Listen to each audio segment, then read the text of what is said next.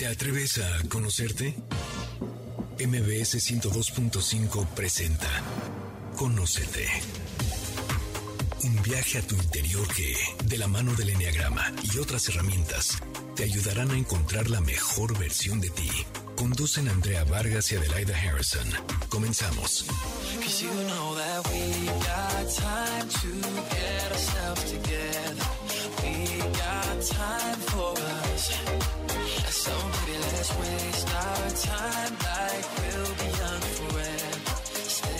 Muy buenas tardes, qué gusto que nos acompañen en un nuevo episodio de nuestra serie Reflexionando con las nueve personalidades. Esto es Conócete y nosotros somos Adelaida Harrison y Andrea Vargas y en programas anteriores ya reflexionamos sobre las personalidades viscerales o en otras palabras las personas que perciben, filtran y deciden a través del cuerpo. En esta ocasión nos toca hablar sobre las personalidades o eneatipos emocionales compuestas por los tipos de personalidad 2, 3 y 4. Hoy en específico tocaremos a fondo la personalidad 3, conocida como los ejecutores, los realizadores, los exitosos, los hacedores humanos, que representan el arquetipo del éxito, esta personalidad que todo mundo queremos ser como ustedes, o sea, que de verdad se ven tan armados, todos cool, dices, ¿cómo le hacen? ¿Cómo le hace esta personalidad? Y qué mejor que lo hagamos a través de nuestros alumnos que dominan por completo su personalidad. Antes que nada, de saludar a Adelaida, quiero decir que gracias a la pandemia tuvimos muchos beneficios y uno de ellos fue el poder contactar y tener alumnos de todas partes del mundo y aquí tenemos un ejemplo de una persona de Argentina y dos de España. Fíjense, no hay mexicanos, ¿eh? ahora sí les tocaron a los extranjeros. Y además, esta personalidad también tenemos la, la experiencia de que no quieren venir al radio ni quieren ir a los cursos de Enneagrama. ¿Por qué? Porque dicen es perder el tiempo. O sea, para los números tres que no están trabajados, estudiar Enneagrama es perder el tiempo. Antes que nada, quiero saludar a mi querida Adelaida para que nos presente a nuestros invitados y nos hable un poquito sobre qué es el Enneagrama para la gente que no conoce esta herramienta. Hola Andrea, hola a todos ustedes. Gracias por acompañarnos como cada sábado en esta serie que nos tiene tan emocionadas, que de verdad disfruto mucho tener invitados, pero el Enneagrama es la herramienta reina de este programa. El Enneagrama es una herramienta que describe nueve maneras de pensar, de sentir, de reaccionar, de enfrentarte a la vida, de amar, de trabajar, de todo. Pero no voy a seguir diciéndolo porque ya lo han escuchado en otros programas. Hoy no va a ser la excepción Estamos de manteles largos porque sí, de verdad, tenemos que decir que es un privilegio contar con tres personalidades, tres, que se conocen, que han trabajado en ellos y que se atreven aquí a venir a abrirse y contar sus intimidades, porque para un tres eso no es algo sencillo de hacer. Y bueno, quiero saludar y presentar por orden de países a Chema, José María, ¿cómo estás? Bienvenido, que nos visitas de Argentina. Hola, eh, mucho gusto de estar aquí y muchas gracias por la invitación. Gracias por acompañarnos. Es un placer tenerte aquí. Y bueno, por el otro lado tenemos de España a Alicia. Bienvenida, Alicia Santos. ¿Cómo estás? Qué gusto tenerte aquí. Sí, muchas gracias. Me encanta formar parte de, de esto, de este programa. Oye, ¿y cuánto tiempo llevas con el Enneagrama tú?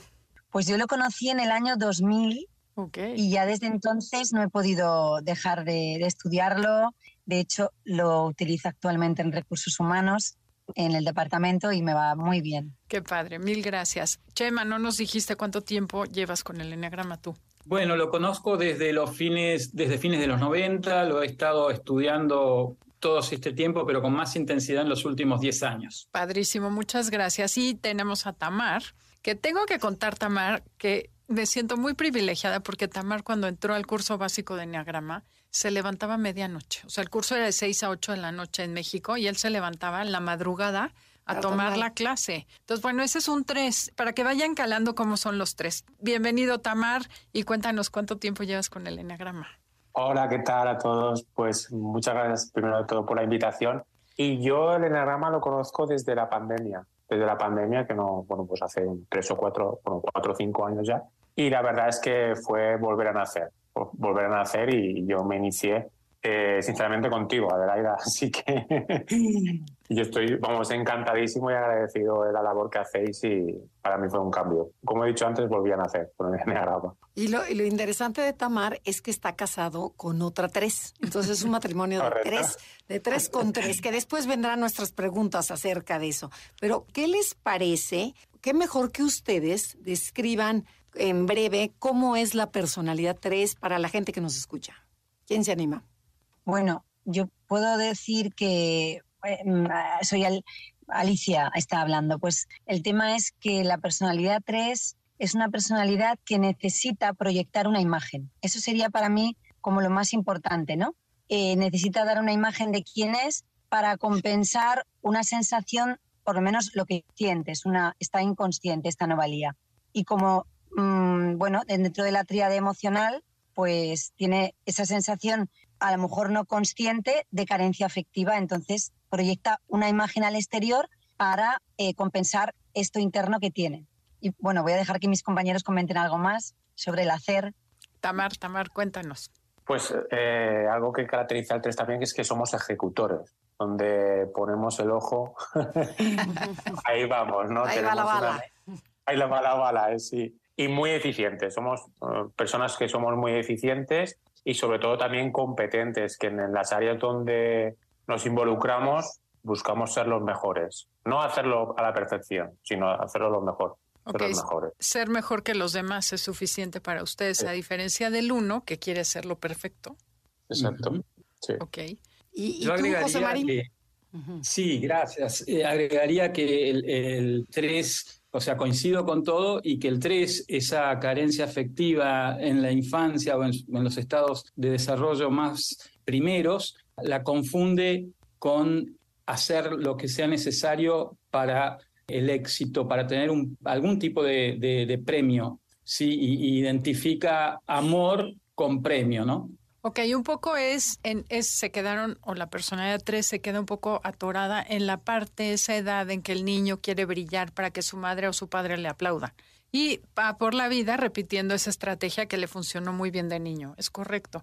Que, ay, mamá, mírame, mírame. Entonces después quiero que me mire mi jefe, mi esposa, mi amigo, mi tío, mi primo, y que la gente me aplauda. Y confundo eso con mi valor personal. El trabajo es regresar a conectar con mi valor verdadero. Pero cuéntenos cuáles fueron esas características que mencionaron que los ubicaron en el 3 y no en otra. ¿Cómo fue que se dieron cuenta que eran tres? Bueno, yo cuando hice mi primer enneagrama, lo que sentí fue muchísima vergüenza, porque yo decía, me han descubierto. ya saben, digo, no, no me podía imaginar que pudiera estar yo ahí escrita y encima claro, decía, claro, es que esta soy yo y ni siquiera me daba cuenta porque yo pensaba que todo el mundo actuaba como yo, como yo sentía. Entonces, el darme cuenta de eso, eh, bueno, pues eso que me, me costó y ahí tienes que hacer un proceso de... Y bueno, pues sobre todo también otra característica es que estaba siempre haciendo, siempre haciendo. Era como, o sea, estaba metida siempre en el hacer. Era una cosa, luego otra, en mil historias, actividades. Oye, Alicia, pero a ver, hablando sobre este hacer y hacer, que es una característica principal del 3, ¿qué hay detrás del hacer, hacer? ¿Por qué hacen tantas cosas? es una huida. Ajá. Hay dos, eh, para mí son dos partes. Es una huida de no sentir lo que... Yo me acuerdo que estaba una vez, me tumbé en la playa y me, me quedé quieta sin hacer nada.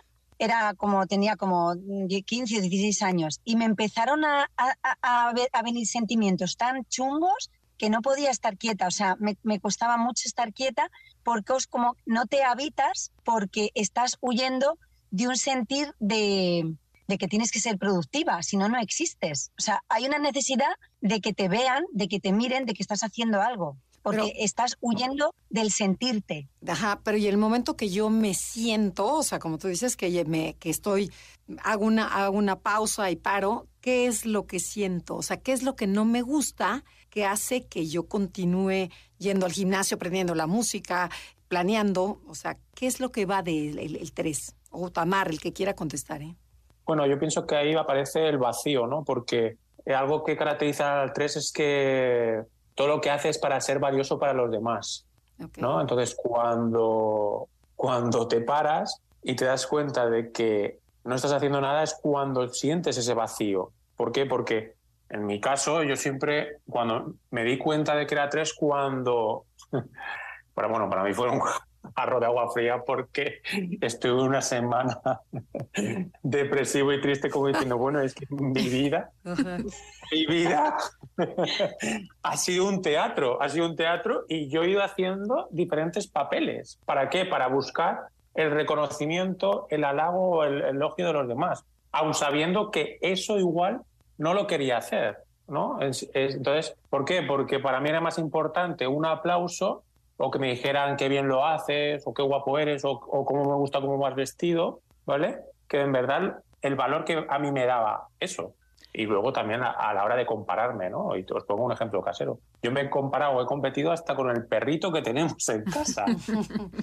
¿Vale? Porque como es un perrito así estos peludos monos que Mónica se lo sube a, las piernas y empieza a acariciar, ¿qué pasa? Que Mónica, mi mujer, está más pendiente del perro que de mí. Que del marido. Con lo cual, ahí qué pasa? Que entonces yo empiezo a, hacer rabiar al perro, a hacer rabiar al perro y a jugar con él, pero de forma rabiosa como diciendo, me estás quitando protagonismo, ¿sabes? Entonces, eso lo hablo con Mónica. Antes no me daba cuenta, ¿eh? Hace poco que me di cuenta digo, uy, ¿será posible que estoy yo compitiendo contra el perro y esta forma de jugar con el perro es para hacerlo rayar? Pero, sí, ahí es muy característico. No, y qué impresionante cómo la personalidad se impregna en todo. Esto que estás diciendo, dices, no puede ser que hasta con el perro esté compitiendo. o sea, sí, ahí está la competencia del 3. Tú, José Mari, algo que, una característica que hiciera que te ubicaras en esta personalidad y no en otra, porque tú tenías unas dudas, ¿no? Entre el 2 y el 3. Pero ¿qué crees, Chema? No nos contestes ahorita. Tenemos que ir a un corte comercial y volviendo nos dices tú cómo fue que te identificaste. Esto es Conócete y el día de hoy estamos reflexionando con los tres. Si les está gustando el programa, lo pueden encontrar en cualquier plataforma digital. Compártanlo con esos tres que ustedes conocen, que no se conocen tan bien como los que tenemos aquí. En Instagram, Instagram y Facebook nos encuentras como Enneagrama Conócete. Danos like.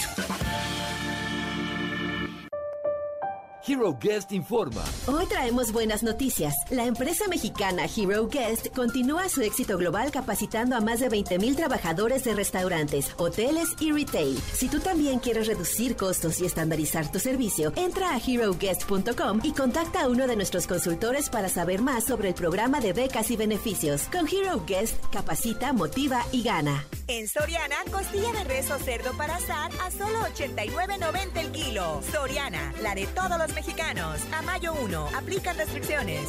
Con mamá, nuestra conexión es la más fuerte. Por eso este mes regálale un Samsung Galaxy S23 de 256 GB con hasta 50% de descuento en un plan AT&T Ármalo 14 GB a 36 meses. Consulta coberturas, tarifas, términos y condiciones en att.com. AT&T. Cambiamos el juego. Este es un llamado a todas y todos los mexiquenses que no quieren más PRIAN, a quienes están cansados de un siglo de abusos, mentiras y corrupción y quieren un cambio verdadero en nuestro estado. Hoy tenemos una oportunidad histórica de unirnos por la esperanza, con la lucha de las mujeres, el talento de las y los jóvenes y la sabiduría de nuestras personas mayores. Juntas y juntos cambiaremos el rumbo. Este 4 de junio, vota por el cambio. Partidos, Morena, del Trabajo y Verde. Candidatura común Juntos Hacemos Historia en el Estado de México. Te quiero presentar el nuevo salario familiar. Ya no solamente es rosa. Ahora los beneficios del salario rosa serán para toda la familia. Si necesitas apoyo para estudiar, para emprender un negocio, para pagar tu transporte o para fortalecer la alimentación, de los tuyos, nosotros te daremos un salario para que puedas seguir avanzando. El nuevo salario familiar es para proteger la economía familiar. Esta es por nuestras familias. Ale del Moral, gobernadora valiente, Partido Nueva Alianza. Ahora el salario rosa será familiar. Ya estamos de regreso. Síguenos en Twitter, arroba NAConocete. 13. Si eres un 3, eres ejecutor seguro y exitoso. Aprende a diferenciar entre lo que eres y lo que tienes. No solo veas por tus intereses, enfócate en los objetivos de un equipo. Dedica más tiempo a tu vida familiar y social. Conócete. Ya regresamos, esto es Conócete y nosotras somos Adelaida y Andrea y estamos hablando con tres personas tipo 3. Se le conoce como el ejecutor, el realizador, estas personas exitosas, echadas para adelante. Pero estamos con Chema y nos quedamos en el corte comercial, que te tuvimos que cortar, Chema, de forma abrupta. Pero cuéntanos, ¿qué fue eso que dijiste? Soy tres y no soy cuatro, no soy siete, así de forma breve. Bueno, eh, realmente hay un hito. Yo identifico un momento donde en mi infancia, en a mis 6, 7 años, en primer grado de la escuela primaria, había un evento deportivo en mi colegio y mis padres me depositaron, yo me fui con el, me acuerdo que me llevó el director en el auto, eh, estuvo el evento, se desarrolló y termina y había que recoger todas las sillas y todo lo que había quedado desparramado por todo el campo. Y el director me dice, si recoges todo, te doy una estrella dorada, que era un tipo de reconocimiento ¿no? que se le daba a los niños. Entonces yo recogí impecablemente todo y luego perseguí durante como un mes al director que se olvidaba y se olvidaba, ¿dónde está mi estrella dorada? ¿Dónde está mi estrella dorada? A partir de ahí yo recuerdo, siempre me di cuenta, asocié que para sentirme seguro tenía que ser el mejor. Entonces fui el mejor alumno, el primer promedio, cuadro de honor, abanderado, eh, gran deportista, etcétera, etcétera. Y, lo llevé después a mi vida adulta, con consecuencias dolorosas, ¿no? Después por ahí hay oportunidad de hablar de esa parte. Sí, desde luego que iremos a esa parte después. Ahorita para ir calentando motores, quisiera que nos comenten, después de haber estudiado el Enneagrama, en qué les ha ayudado esta herramienta y qué entienden de su personalidad que antes no entendían. O sea, a mí el Enneagrama me ayudó a darme cuenta de que yo tenía una forma de, ser, de pensar, sentir, que ya, no les pasaba a otras personas, con lo cual entonces lo que, eh, a ver, a mí me costó mucho entenderlo, porque, porque es que a veces lo tienes tan dentro que no, que no puedes comprender los conceptos, ¿no? De, además, porque es que tú puedes ver fácilmente a otras personas, pero a ti no, a lo mejor no tanto. Entonces, me ayudó, sobre todo, me dio mucha paz el entender que yo tenía esa necesidad de, buscar la imagen o de adaptarme al otro o de ser camaleónica o esa inquietud que tenía interna me dio paz. O sea, esto es fantástico. O sea, para, creo que eh, si todo el mundo supiera enagrama nos miraríamos con mucho amor. Y empecé a sentir también amor por mi padre, por ejemplo, que era tipo 5 y, y entendía por qué no me abrazaba, ¿no? Entonces, bueno, para mí fue un antes y un después. Impresionante. Chema, nos querías contar. Sí, Ade, eh, continúo construyendo sobre lo que nos comparte Alicia. Te diría que me ayudó mucho a ser autocompasivo, ¿no? Existe esta idea, ¿no? Que creo que tiene su, su parte de verdad, ¿no? De, de la importancia de trascender el ego, ¿no? Eh, de no, no ser tan egoicos. Pero el ego es algo muy, muy saludable que desarrollamos de niños, pero se desarrolla, ¿no? Motorizado por una cierta pasión que es nuestro superpoder para hacer frente al mundo, según las circunstancias que tuvimos de niño. Yo no lo comprendía bien eso y con el enagrama pude comprenderlo y pude comprender ¿no? que el exceso de trae consecuencias dolorosas también, ¿no? Así que eso. Muchas gracias. Bueno, ¿y qué papel juegan? ¿O quieres contestar esa, Tamara, o, te, o nos vamos a la siguiente? Bueno, por apuntar algo, eh, por ejemplo, antes de conocer el enagrama, mi lema era eh, tanto tienes, tanto vales, ¿no? Y una vez conocí el enagrama ya cambié esa frase, porque yo soy una persona mucho de frases, por tanto eres, tanto vales. Y eso es lo con lo que cambió mi perspectiva y de las cosas que más me ha ayudado el enagrama. Qué bonito. qué padre. Y a ver, Tamar, quedándonos contigo, ¿qué papel juegan las mm. emociones en tu vida? ¿Qué tan dormidas las tienes? Principalmente cuando se trata de trabajar y tener metas, porque sabemos que el 3 tiene corazón, pero hay veces que lo esconden. Entonces, cuéntanos. Pues mira, para mí es muy fácil, sinceramente, eh, coger las emociones y abrir un cajón y guardarlas. Pero así, literal. No, no tengo ningún problema cuando estoy en modo, en modo hacedor, que dejo las emociones de lado. Y, y es curioso que para ser el tipo 3, estar en la actividad emocional, a mí me, me, cuesta mucho reconocer las emociones. Ahora, con el trabajo, de, gracias al enagrama, pues cada vez eh, puedo percibirlas mucho mejor y describirlas, ¿no? Y, y hablarlo con, con Mónica, mi mujer, o con mi hija, ¿no? Pero sí que es cierto que, por ejemplo, eh, es tan fuerte esa parte de guardar las emociones que yo he estado con mi hija en momentos de estar jugando con ella y yo ser frío, frío como, como un cubito de hielo, ¿no? Porque mi mente está en el hacer. Hasta que yo hago el cambio a disfrutar con mi hija y a conectar con ella, es, es un proceso que como tres eh, me ha costado. El separar el hacer del ser, el estar viviendo el presente, eh, me ha costado. Y el ejemplo más que a mí más me impactó, que me di cuenta, fue cuando jugando con mi hija, yo igual no quería ni estar con mi hija, quería estar haciendo cosas, ¿no? Eso fue algo que, que denotó. Oye, una pregunta. Así como tú puedes ser muy frío cuando estás con una persona que quieres, ¿puedes fingir que quieres cuando estás con alguien que no te interesa o puedes fingir emociones fácilmente o eso sí cuesta mucho trabajo? No, no, no, a mí no cuesta trabajo. A un tres no le cuesta trabajo. Y, y te pongo otro ejemplo porque así es más fácil verlo. Eh, me acuerdo que meses atrás una, una amiga nuestra quedamos con ella para tomar café y porque había fallecido su papá y ella estaba en un estado emocional evidentemente bastante flojita. Y yo, como tenía poco tiempo para, para, para, estar tomando café porque me tenía que ir a trabajar y tenía que preparar unas cosas, yo estaba, mi mente estaba en lo que yo tenía que hacer. Entonces, para que ella no se diera cuenta de que yo no estaba empatizando con ella, yo, ¿qué hice? Me puse mi máscara, como bien hace el 3, y daba la sensación, o yo quería dar la sensación de que yo estaba triste, pero egoístamente yo estaba pensando en mi trabajo. Entonces, sí que es cierto que tenemos facilidad para, para fingir. Para falsificar emociones. Exacto. Efectivamente, porque, a ver, hay un tema, es como que el 3 eh, es como que no se puede relajar.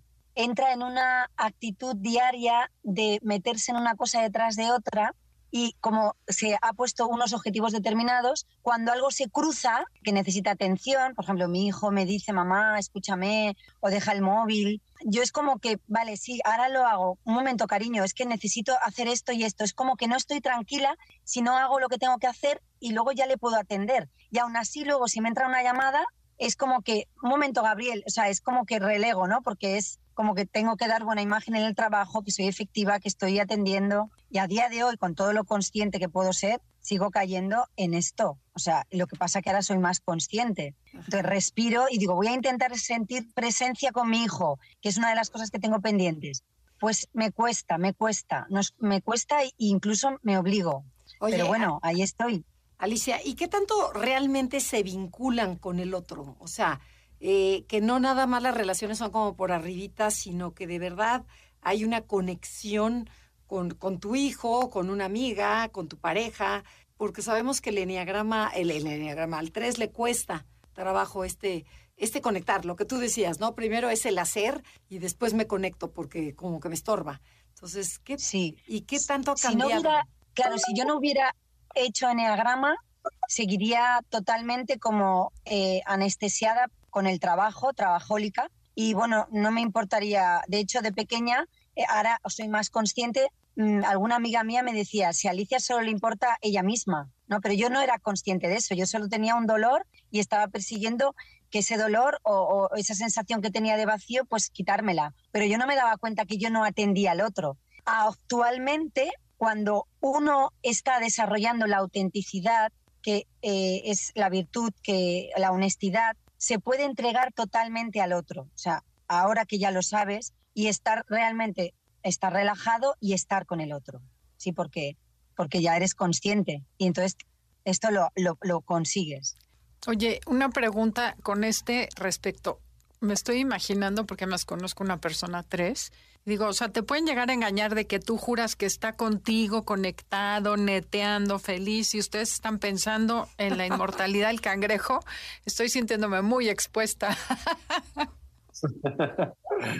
Pues yo, a ver, yo, o sea, el 3, como dice mi pareja, yo siento que estoy conectada, pero no estoy conectada a veces. Entonces, yo doy la imagen de que estoy y me lo creo y te lo vendo. Pero en el fondo no estoy. O sea, eso, pero nosotros no lo hacemos. Voy a engañar a este para que se crea. Ah. No. E, es, es, el automático, es la, es la maquinaria del 3, ¿no? Entonces tú al final eh, sientes que estás desconectado porque luego te das cuenta, pero lo intentas. O sea, es como, es algo muy ambiguo. Y bueno, a ver, un tres que, hablando sobre este mismo tema, José Mari, él decía, es que nosotros nos sentimos superiores a los demás y seleccionamos con la gente que nos queremos vincular. Con los demás ni siquiera los vemos. ¿Qué tan cierto es eso? Pues por la risa creo que sí. Ajá. ¿Qué, nos pueden decir? Sí, sí. En, mi caso, eh, bueno, creo que he trabajado mucho sobre eso por el dolor que me causó ser consciente de eso, ¿no? Pero sí, en algún momento realmente había un mecanismo inconsciente que si esa persona no me iba a traer una influencia positiva, algún beneficio, difícilmente me relacionaría con ella. Este, y era muy automático. Hoy te puedo decir que lo he hecho más consciente, a mis 57 años recién, ¿no? Pero, este, pero sí, sí, era una característica de personalidad muy clara. O sea que tú no buscas a alguien para relacionarte, sino para que llene, o buscaban alguien que llene el puesto que tienes vacío. Sí, a, nivel sí, el puesto que tengo vacío y te podría decir, no algo muy, muy, muy íntimo, pero eh, mis primeras parejas, si hoy la miro en retrospectiva, realmente lo que más reunían era que era un hermoso aditamento a mi foto, ¿no? a, mi entorno, para la foto, para este, ¿no? la foto Kodak, este, el momento Kodak. ¿no? Eh, y, en rigor, en lo profundo, no había eh, mucho. Ay, mil gracias. Eh, me da pena estar cortando el programa porque está súper interesante, pero tenemos que ir a otro corte comercial. Esto es Conócete y el tema del día de hoy, reflexionando con los ejecutores. Si quieren saber más o mandarnos preguntas, nos encuentran en redes sociales, Enneagrama Conócete. Pueden mandarnos un correo a info arroba o al WhatsApp 5618 49 9663 5618 499663. En Instagram, y Facebook nos encuentras como Enneagrama Conocete. Danos like.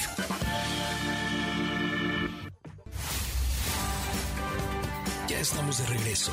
Síguenos en Twitter, arroba Conocete. El realizador es exitoso, práctico, eficiente, seguro, competente y le gusta ser el número uno en todo lo que hace. Su punto ciego, la vanidad. Conócete. Ya regresamos, esto es Conócete y estamos transmitiendo desde MBC Radio Ciudad de México. Y bueno, quiero que escuchen esto que nos dijo un 3. Me hubiera gustado que alguien me dijera que lo único que tenía que hacer era sentarme, quedarme quieta y respirar con los ojos cerrados para descubrir ese lugar interior en donde están todas las respuestas y el paraíso. En cambio, a diario durante muchos años me subí temprano en el tren de alta velocidad del ruido interno, pendientes, citas, distracciones, consumo, juicios irritables y eso sí, eficiencia. Lo irónico es que esa especie de sierra prendida en la mente de manera constante me hacía sentir importante. Me acostumbré a la velocidad, ignorante del precio que inminentemente conlleva. Pero la anhelada armonía que tanto buscaba no llegaría mediante logros, ejercicio, disciplina, jugos verdes, ganancias o quehaceres, sino el enfocarme en el silencio, en algo tan cotidiano y mágico como la simple.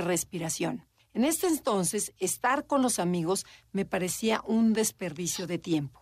¿Nos podrían platicar sobre este engaño que la velocidad les da para alejarnos de ustedes mismos? ¿Por qué es y como si parar o disminuir su ritmo acelerado les causara mucha ansiedad y quisieran evitar sentir esa sensación de vacío que ya nos platicaron hace rato, llenándola de actividad? ¿Nos podrían dar un ejemplo o cómo lo viven esta velocidad? A ver, José Mari. Mira, lo primero que quiero decirte es que me resonó tanto este testimonio la historia de mi vida hasta mis 24 años fue, como les decía, ser el mejor alumno, el mejor deportista, el mejor en todo.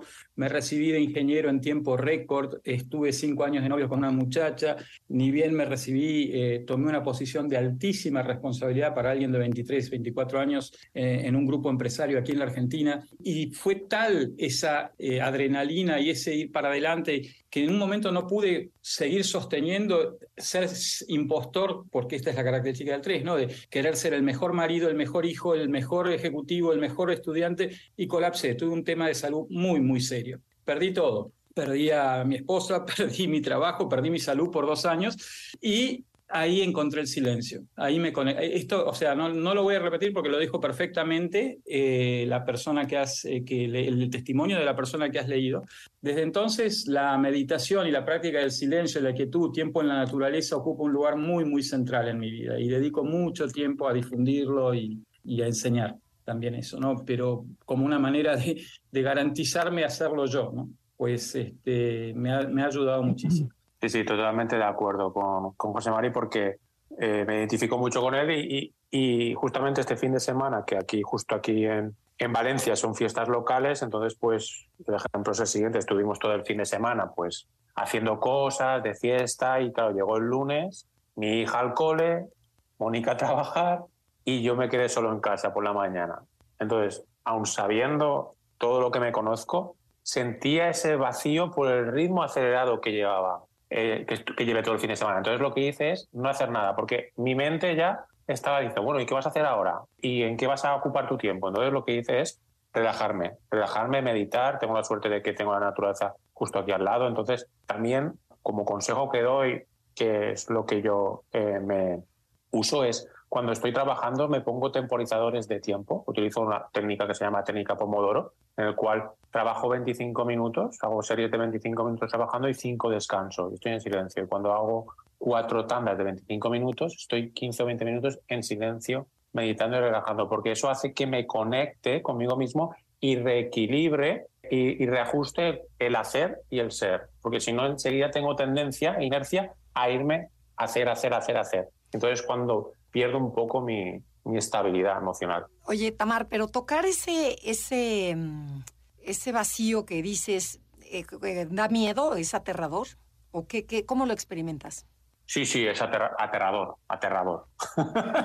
es aterrador como es la sensación de que eh, un minuto, vamos, se hace eterno, eterno. Entonces tengo que, bueno, pues tengo que pues, usar mucho la respiración, conectar conmigo mismo, igual me voy a andar, a la, andar por la naturaleza, igual hago deporte, medito, actividades o herramientas que me permiten que ese vacío no sea tan aterrador, porque al final uno sabe que es cuestión de tiempo. Entonces, eh, pero sí, eh, por ejemplo, curiosamente, fue el lunes cuando lo pasé realmente mal del ritmo acelerado que lleva el fin de semana al lunes por la mañana y decir, no tengo nada que hacer.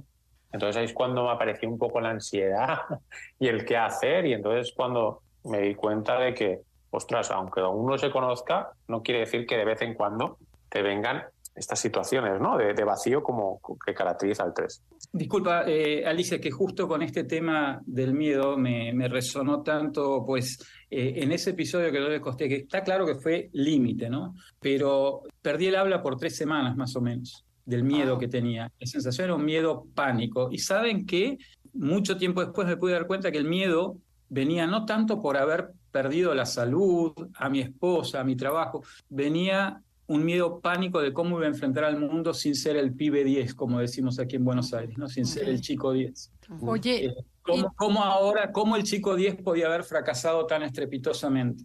Era, me, me, me torturaba eso. O sea, te seguía preocupando la imagen, a pesar de que tu salud estaba en riesgo, habías perdido mil cosas, la imagen era lo más importante. Tremendo, era así, era así. Oye, y eso de la autoimagen es muy importante y generado por esa necesidad de quedar bien, hay un autoengaño y hay una vanidad. ¿no? que es la pasión. El punto ciego del tres es que me vuelvo yoyóforo, hablo de mí para mientras menos valioso me siento, más presumo, más hablo de mí y más genero la animadversión en los demás. Y no me doy cuenta, como decían, me promuevo, pero lo peor es que me autoengaño porque me creo mis mentiras, ¿no? Todos tendemos a hacerlo, pero dentro del tres es esa necesidad de crear una imagen y cualidades en el mundo que el, el mundo valora, aunque yo no lo quiera hacer como lo comentó Tamar. Y quisiera que nos dijeran en qué consiste este autoengaño y esta, esta este, sensación, cómo es, cómo la expresan, o sea, para que el público pueda entender esa necesidad patológica de quedar bien a pesar de que me estoy engañando, pensando que estoy bien, pensando que soy feliz, pensando que es la mujer de mi vida, el trabajo de mi vida, etcétera. El 3 lo que hace muy bien, y yo lo hago muy bien, es mimetizarse con la situación. Entonces, yo en las, en, en las situaciones que vivo en el día a día me transformo o me he transformado en lo que es valioso para el otro. Si tengo que irme a mi infancia, yo si jugaba, en este caso hacía deporte y jugaba fútbol, para mí era valioso meter goles, bueno, para mi padre era valioso los goles, con lo cual mi objetivo era meter goles, aunque para mí igual no fuera lo más valioso. ¿no? Y, y por ejemplo, eh, un ejemplo más reciente es cuando yo conocí a la familia de Mónica, es una familia bastante amplia en tema de primos y todo. Entonces, cuando yo fui a conocerla, pues cuando yo llego para dar buena imagen, como tres, yo me quedo callado. Porque yo igual, si habían 20, 25 personas, pues conocía a dos. Entonces, el tres, ¿qué hace? Bueno, en este caso es lo que hacía yo, quedarme callado y ver la gente cómo se comportaba, de qué hablaba, ¿no? De qué hablaba. Entonces, como un 3 le gusta o le gusta aprender y le gusta saber de muchos temas, siempre tiene algo que opinar sobre muchos temas. Entonces, ¿yo qué hacía? Ah, aquí están hablando de este tema, me voy aquí. Porque sé que aquí puedo generar valor para que no me, no me critiquen o no piensen mal de mí. Eso es algo que yo sí que me he dado cuenta en ese autoengaño total que tenemos como, como tres. O sea, siempre es importante quedar bien, aunque tú quieras decir lo contrario, tú dices lo que sabes que el otro quiere escuchar. O sea, ¿te adaptas a lo que la gente quiere escuchar? O, no, o no, o no entiendo cómo, cómo, te, cómo te autoengañas. Sí, el autoengaño viene cuando yo eh, opino o expreso lo que el otro quiere oír. Okay. Porque para ti es como, es más importante, o sea, yo, que el otro, te, tú te sientas admirado o querido más que tomarte en cuenta a ti mismo. Eso no es tan importante. Es como, bueno, pues como toda la vida, la, la cultura judio-cristiana, tienes que sacrificarte por los demás, bueno, pues te sacrificas a ti en pos de conseguir algo, ¿no? Como decía José María, el premio. Yo personalmente, yo estaba obsesionada en que mi padre me mirara, él era ingeniero y entonces yo quería ser ingeniera. No tengo personalidad para podía haber sido, pero bueno, me metí en una carrera de ciencias porque a él le gustaba, estaba en, químicas y llegó un momento en que me di cuenta que yo digo, ¿qué hago aquí? Si a mí esto no me gusta. Entonces me fui a hacer lo que, mm, turismo, pero claro, llega, un momento que de tanto autoengaño y de tanto camaleónico que eres, un día te paras y dices, no sé qué quiero y no sé quién soy y no sé lo que me gusta, porque no lo sabes. Es que no sabes ni quién eres. Eso debe ser un momento muy aterrador. Me encantaría que hablemos de eso regresando del corte. Estamos en Conócete y el tema del día de hoy es reflexionando con los ejecutores. En Instagram, y Facebook nos encuentras como Enneagrama Conócete. Danos like. Ya estamos de regreso. Síguenos en Twitter, arroba Conocete. El Enneagrama te enseña a conocerte y aceptarte con tus virtudes y limitaciones. Asimismo, te ayuda a mejorar tus relaciones con quienes te rodean, pues los conoces desde su personalidad y no desde tu punto de vista. Conócete. Ya regresamos, esto es Conócete y nosotras somos Adelaida y Andrea y estamos reflexionando con la personalidad 3. Tenemos a tres grandes invitados y nos quedamos con Alicia, en donde tú decías que este, ese momento aterrador en que te das cuenta que dices, bueno, ¿y quién soy yo? Porque por una parte me adapto a esto y luego aquí complazco y hago esto y entonces dices, ¿quién soy yo? Y creo que esa es parte de ese vacío que hemos mencionado. ¿Qué pasa internamente con el 3? ¿Nos pueden platicar o profundizar un poquito? Viene a lo mejor, como dijo José Mari, la depresión, que dijo, dejé de hablar tres semanas. Yo creo que estos momentos estuvieron espantosos, pero eso, tocar suelo, hace que subas para arriba. ¿Nos pueden platicar algo sobre este tema? Sí, para mí es aterrador. Ha sido y sigue siendo aterrador ese momento que me doy cuenta que me embarco en cosas que no puedo sostener solo por obtener el premio, ¿no? Es como que hay un, un lema interno de tú échale ganas y haz la mímica que después vas a aprender y te vas a adaptar. Y es tan infantil, ¿no? Eso y tan... Eh, la depresión yo la he padecido, o sea, además de ese silencio, mucho tiempo, ¿no? Es, pues esa, esa, depresión, ese vacío existencial de quién soy, lo que decía Alicia, quién, o sea, no soy ninguno de estos personajes, quién soy en realidad. Y te diría que eh, lo que pasa después es, es como, viste, cuando te tiras a la pileta sin saber nadar, haces lo que puedes, entras en, momentos frenéticos, de, rabia, de, de, todo. Yo, va, entras, no, entro, eh, yo he entrado. Y al final, después de, mucho trabajo, te das cuenta que nada, nada en esta vida vale la pena ni es sostenible si no eres verdaderamente auténtico. ¿Mm? Muchas este, gracias. Para mí hay un momento clave que yo practico todos los días por la mañana, me pongo en contacto conmigo, con el sentir, puede ser algún día por alguna carencia afectiva, algo que no estoy, creo que no estoy haciendo bien en el trabajo o que no me estoy portando bien con alguien. Entonces, atiendo esa emoción desde el silencio, la atiendo y entonces ahí es como me nutro de lo que parece ser que es simplemente ponerle atención. Entonces ya empiezo el día de otra manera y esa es la forma en la que puedo salir de ese momento aterrador, lo afronto, lo afronto, lo acojo y me lo guardo. Eso es muy importante para mí, eso es como lo que yo mm, diría, sé tú mismo, pues acoge tu sentir. Claro, conectas con tu corazón antes de empezar el día. Me parece un gran tip. Y ahora nos gustaría ir a dar tips al público y justo la siguiente pregunta es esta. Si pudieran regresar el tiempo y encontrarse con su niño 3, ¿qué le aconsejarían que hiciera diferente a lo que ustedes hicieron? Mm, conecta con tu corazón. Yo le diría, cariño, eres maravillosa, no tienes por qué hacer nada. O sea, sé tú misma y disfruta y sobre todo juega y bueno, abre tus brazos porque si papá no te abraza, te va a abrazar otra persona o te va a abrazar mamá. O sea, y sé tú, sé tú. Sobre todo sé tú misma. Ok, qué padre, qué bonito. Yo le diría que lo más importante es el valor personal, que tal como es, es valioso ya, independientemente del que digan. Eso diría yo. Wow. wow. José Marí. Yo le diría que a ese niño que es maravilloso y digno de amor tal cual es, y que invierta más tiempo en conectar con esas, esos dones que en satisfacer las expectativas de los demás. Súper. Qué padre. Y bueno, ¿y qué les parece que contesten unas preguntitas de forma concreta para que podamos abarcar varias preguntas?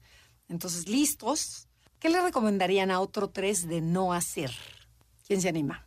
Eh, la pregunta es, ¿qué le recomendarías? ¿Qué le recomendarías a otro tres, a otra persona tipo tres, de no hacer, de evitar hacer? Que no hable de sí mismo. Ok, bueno, buenísima. Súper. El siguiente. Le diría que no se metiera en mil historias y que descansara, que parara. O sea, desacelerar. Padrísimo. Chema. Yo le diría que no haga multitasking. Ok, que esté más en el presente. ¿Cuál es el mejor? Una cosa a la vez y en el momento presente, exactamente. ¿Cuál es el mejor consejo que han recibido en su vida? Pues para mí, igual no es consejo, pero sí como una frase que me hace estar presente y con los pies en el suelo es te amo por lo que eres. Wow. Alicia. Yo diría, acéptate como sé tú misma y, y acepta lo que eres. O sea, no tienes que demostrar nada a nadie. Sé tú, sé tú. Chema. A mí un consejo que me dio un maestro de la primaria que en ese momento me enojó mucho y no entendí, y la verdad que resume un poco lo que estábamos diciendo. Preocúpate un poco más de ti mismo y no tanto de las expectativas de los demás. Wow, muy bien. A ver, la siguiente pregunta, ¿qué les incomoda de su personalidad, de este tres que tienen? A mí me incomoda que aunque hago este parón por la mañana y todo, es como que estoy demasiado enamorada de mi trabajo y disfruto tanto, y, pero me gustaría no estarlo, pero bueno, es, es eso. Chema y Tamar. A mí me, eh, de, mi, de esta manera de ser o personalidad me, me, molesta el ser tan vulnerable a la opinión de otro, de mí, a sentir mi imagen tan vulnerada por pavadas o, o que otro piense diferente. Perfecto. A mí lo que no me gusta es que me incomoda es el querer siempre alcanzar metas y lograr y lograr. Y cuando logras algo, ya estás pensando en la siguiente, ¿no? Esa mirada tubular. Entonces es cierto que me, cuando me planteo objetivos a medio, corto, largo plazo, me planteo menos objetivos para alcanzarlos, pero luego disfrutar de ese camino. Porque, algo, porque muy característico del 3 es que se, se fija en el... Eh, se va, exacto. Ok, y creo que esa va a ser de las últimas preguntas. ¿Qué consejo le darían a un papá o una mamá sobre su hijo 3? Pues yo le diría que le quitaran ese poder de exigencia y ese afán por lograr, ¿no? Que bien ganar está bien y conseguir así está bien, pero enseñarles a que, a que disfruten del proceso, ¿no? A que, a que su hijo o su hija se, se pueda expresar y que aprenda a, a saber lo que siente, ¿no? En, en, cada momento, ¿no? Porque podemos ser muy fríos en ese proceso y, y no conectar con las emociones y luego, pues claro, pues pasa lo que pasa a los tres, ¿no? Que aunque no ganes, pues no saques una buena nota, ¿no? es, aquí sí que eh, cuando hicimos el módulo de, de tipo 3, Adriana dijiste una frase que la tengo apuntada que, que creo que puede venir muy bien aquí, ¿eh? que es un 10 está bien, pero es mejor ser uno y sincero. Entonces esa frase para un niño, una niña, bueno, para todos en general, para un 3 vendría muy bien. Ah, qué padre. Eh, Chema y Alicia.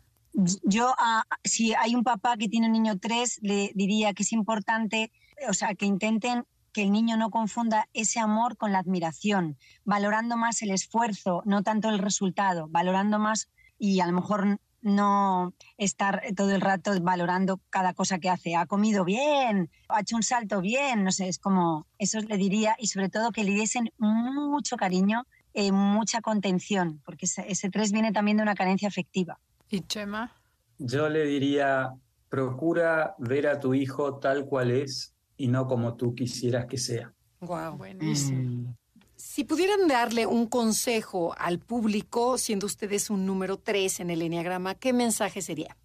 Yo diría que es tan importante saber conectar con uno mismo y saber quién eres y dar a esto que encuentras, aunque a lo mejor no te guste, darle valor. O sea, cada uno de nosotros tiene un valor increíble y debemos mostrarlo al mundo. Muchas gracias. ¿Quién dice yo? Tamar. Yo diría que, bueno, pues que detrás de esa fachada que tenemos, de esa ego personalidad que vamos mostrando al mundo, hay un ser humano con mucho amor y una esencia que, que no tiene límites, eso diría. Chema. Yo le diría que como para cada eneatipo el superpoder del 3 es el logro, pero que no hay logro posible si me pierdo a mí mismo, si en, esa, en ese querer adaptarme a, cada situación para triunfar, eh, me pierdo a mí mismo. Nunca perder contacto con uno mismo. Muy cierto. Ay, mil gracias por haber compartido el día de hoy. De verdad me duele que se acabe ahora el tiempo, que ya nos tenemos que despedir. Ha sido un placer y un privilegio tenerlos aquí con nosotros compartiendo cosas tan profundas, tan reales y que pocos tres conocen de sí mismos. A mí me gustaría dejar a las personas que nos escuchan con la invitación, sobre todo si eres tres y te cachaste y te sientes descubierto y pillado, como dijo Alicia, vale la pena que conectes con esa esencia tuya, porque los otros es lo que más van a valorar. No te vayas con el cuento de que lo que vale de ti es lo que logras, sino lo que vale es lo que eres. Como pudiste notar, estos son tres seres humanos increíbles que tuvieron el valor de dejar la imagen para sacar la esencia, cosa que nosotros valoramos muchísimo y agradecemos. De verdad, gracias por abrir su corazón, porque gracias a esto la gente puede entender mucho más la personalidad 3 desde otro punto de vista y no desde un libro de Enneagrama. Y gracias a todo el equipo de producción, Felipe, Beto, Yanin, porque sin ustedes no sería posible este programa. Y los dejamos con Conchalo Portilla. En Enlace 50, esto fue Reflexionando con los Ejecutores. Somos Andrea y Adelaida y esto fue Conócete. Hasta la próxima. Te esperamos en la siguiente emisión para seguir en el camino del autoconocimiento. Conócete, MBS 102.5.